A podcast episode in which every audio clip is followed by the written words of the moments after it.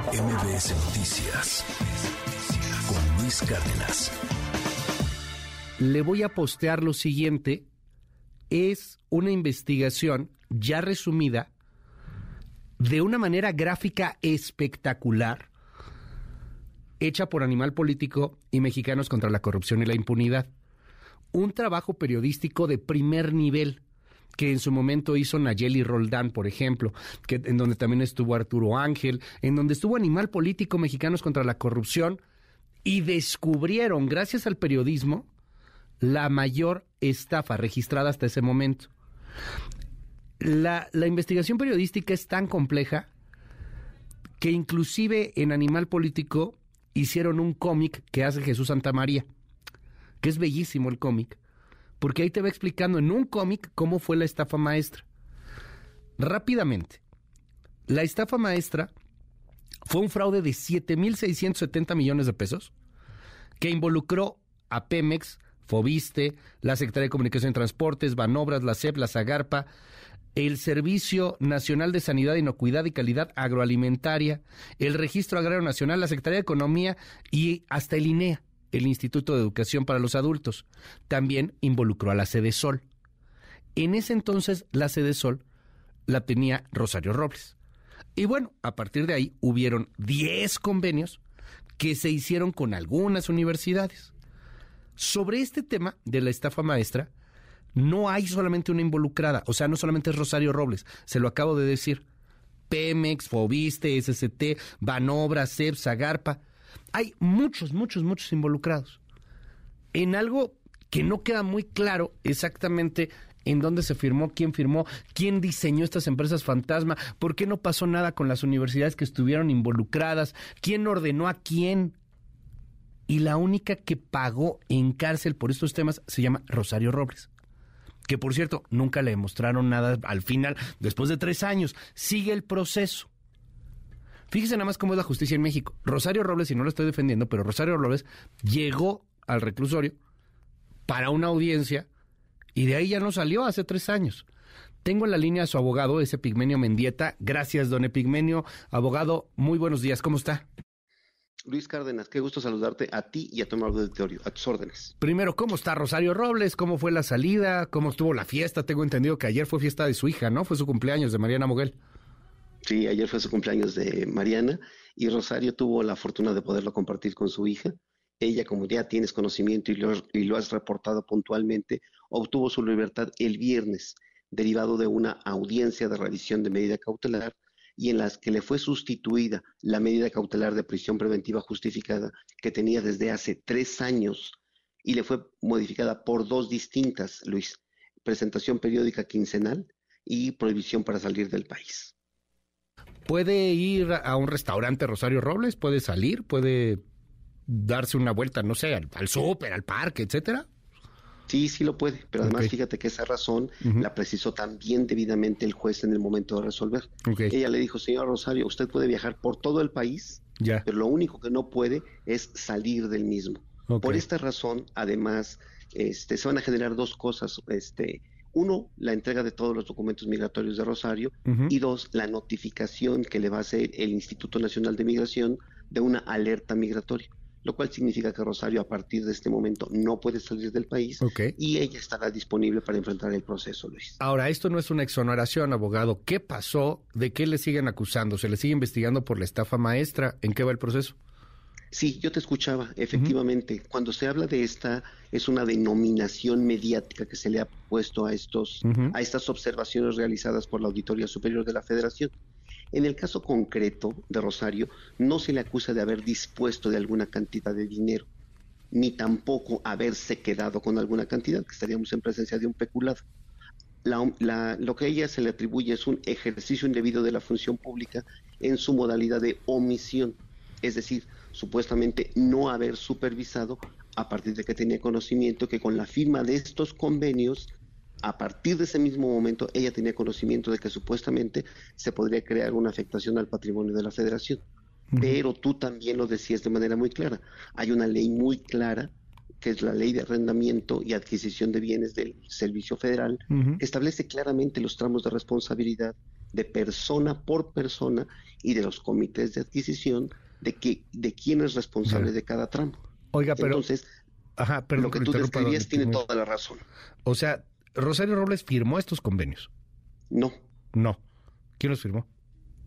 Los firmó este, un comité que era presidido por Emilio Cebadúa en su carácter de oficial mayor. Mm. Él sí tiene procedimientos, él sí tiene notificaciones, él sí está señalado por parte de la Auditoría Superior de la Federación y él tiene iniciados aproximadamente me parece que son 14 procedimientos a los que claro no ha comparecido. Y le digo también que tiene él libertad. ¿Por qué, oiga? O sea, porque pues, él, sí no, no ni, ni, bueno, no lo molestaron, pero con nada, ¿no? Sí, no, no ha sido objeto ni de un procedimiento, ni tampoco ha sido citado. Y déjame darte otro dato que a lo mejor no lo tenías registrado, Luis. En la misma carpeta que le iniciaron a Rosario Robles, esta, en la que acaba de obtener su libertad, la causa penal 134, tiene el carácter de coimputado y tendría que haberse presentado también al proceso Emilio Cebadú, pero él no se presentó. Déjeme preguntarle algo y se lo voy a preguntar así, tal cual como lo, queremos eh, entender. Es difícil, entiendo, y, me imagino por dónde viene la respuesta desde el punto de vista jurídico, pero así lo están preguntando en la opinión pública. Le ordenaron a Cebadúa, a Rosario Robles, le ordenó a Enrique Peña Nieto este tema. ¿Algo se llevó el expresidente Peña Nieto? ¿Sabía el expresidente Peña Nieto de esto, ya? Pues hasta este momento esas pruebas para llegar a esas conclusiones no las han presentado. Pues si tuvieran información de esa naturaleza, él estaría obligado a presentarlas, pero particularmente establecer claramente lo que se requiere en un proceso penal, circunstancias de tiempo, modo y lugar para poder llevar a cabo un acto comisivo de esa naturaleza. Me parece que eso es indispensable en cualquier proceso penal, Luis.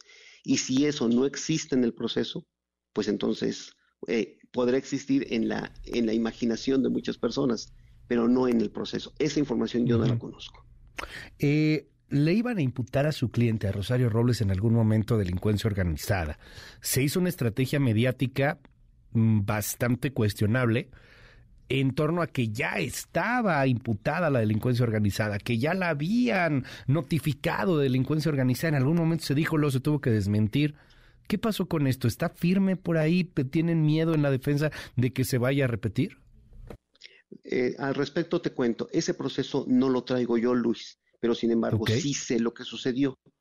Lo que sucedió es que en ese, en contra de esa orden se promovió un amparo mediante el cual se obtuvo ya una suspensión definitiva, lo cual significa entonces que en este momento el juez de amparo va a analizar el fondo del asunto planteado y una vez que lo haya analizado va a llegar a la determinación de si esta orden de aprehensión sigue vigente o queda suspendida. Es lo que existe en este momento en contra de esa orden. O sea, pero la orden existe entonces. Sí, sí existe. Amparada, pero existe. O sea, sí existió. Sí existió, pero la han ganado en amparo, aunque no trae usted el proceso No se ha ganado todavía. Okay, no se ha ganado todavía. El fondo del asunto se está planteando. Lo que hay es una suspensión definitiva. Está suspendida. Perfecto. Eh, finalmente, sé que es complicado el tema, pero lo, eh, es, es una presa política, Rosario Robles. O sea, después de todo esto que se ha vivido, es una presa política, después de que, de que fue detenida, porque también esto es interesante y, insisto, no, no es por una defensa o no, pero pues ella se presentó a declarar, ¿no? O sea, y, por delitos que no ameritaban presión preventiva oficiosa, y, se presenta a declarar y ahí la detienen. Eh, ¿cómo, cómo, ¿Cómo lee usted todo esto en el marco de lo que estamos viviendo en el país? Fíjate que esas cosas son las que exactamente no tendrían que suceder, Luis, y creo que lo describes con toda precisión. La cárcel tendría que servir para garantizar que las personas que están acusados de determinados delitos no evadan la acción de la justicia o que con su libertad no pongan en riesgo a los testigos, a la comunidad o que no destruyan las pruebas. Pero cuando las personas se presentan voluntariamente al proceso, lo que se tendría que privilegiar es la libertad, su presunción de inocencia y su derecho que tienen para defenderse. Esto que yo te acabo de mencionar, Luis, son lo que nosotros conocemos como el debido proceso. ¿Qué te parece si te digo que en este momento la Corte Interamericana de Derechos Humanos se encuentra tramitando un expediente de un par de mexicanos que estuvieron detenidos 17 años sin sentencia? Pues todo parece que México va a ser sentenciado dentro de muy poco a considerar que la medida cautelar de prisión preventiva oficiosa que nosotros tenemos es violatoria de las convenciones y de los tratados internacionales suscritos y ratificados por México. Déjame describírtelo de manera muy sencilla. Lo que tú acabas de describir y que permea en la sociedad, que en este país primero se encarcela, después se investiga y si las personas obtienen su libertad, usted disculpe, eso no trae como consecuencia una reparación. Esto violenta completamente las reglas de un proceso penal en el cual tendríamos la obligación de primero investigar, después procesar y finalmente, si resulta responsable, ahora sí, sancionar, pero no al revés. Le aprecio mucho, abogado, que me haya tomado la llamada. Ese Pigmenio Mendieta, abogado Rosario Robles. Gracias, Gracias. sinceramente, por toda la atención y el cuidado que has tenido en el seguimiento de este asunto. Al, contrario, don Pigmenio, gracias. Muy buenos días.